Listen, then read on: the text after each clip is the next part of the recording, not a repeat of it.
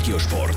Regiosport. Resultat, News und Geschichten von Teams und Sportlern aus der Region. Grasshoppers verlieren den Klassiker gegen den FC Basel. Michel Eckimann. Am Schluss steht es im letzten Grund 0 zu 2. Grasshoppers haben keinen Goldstand gebracht. Zu dominant war Basel.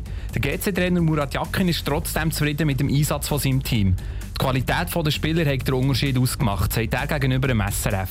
Es fehlt doch am Schluss jetzt auch an dem Spielvergleich gegen Basel ein bisschen der, der große Unterschied. Als Nationalspieler gegen die, die gespielt haben. Es gibt äh, viel zu tun. Man geduldig mit den Spielern.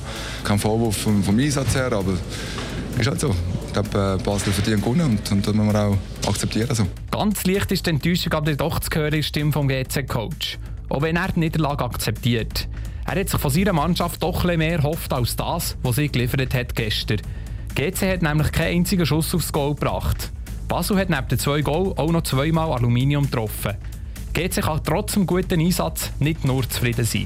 Ja, ich tun wir uns immer, wenn wir verlieren. Äh, aber die Art und Weise ist klar, dass äh, wir gegen einen starken Gegner gespielt haben, der die letzten Spiele doch echt gute Spiele gezeigt haben. Das heißt, Team auftreten, gute Resultate erzielt. Äh, und wir sind äh, noch ein bisschen auf der Suche. Für die Suche nach der Form hat Murat Jakin und GC jetzt Zeit. Es geht in die Winterpause.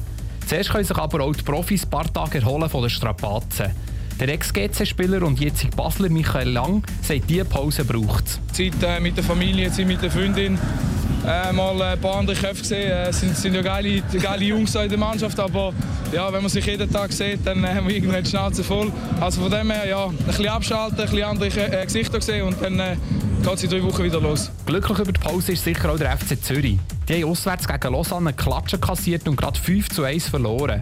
Schon am Samstag hat St. Gallen gespielt und 3-2 gegen Sio gewonnen. St. Gallen geht dank diesem Sieg als Vierte in die Pause. Ein Platz hinter dem FCZ. Die Grasshoppers stehen in der Winterpause auf dem sechsten Platz. Top Regiosport, auch als Podcast. Mehr Informationen gibt's auf toponline.ch.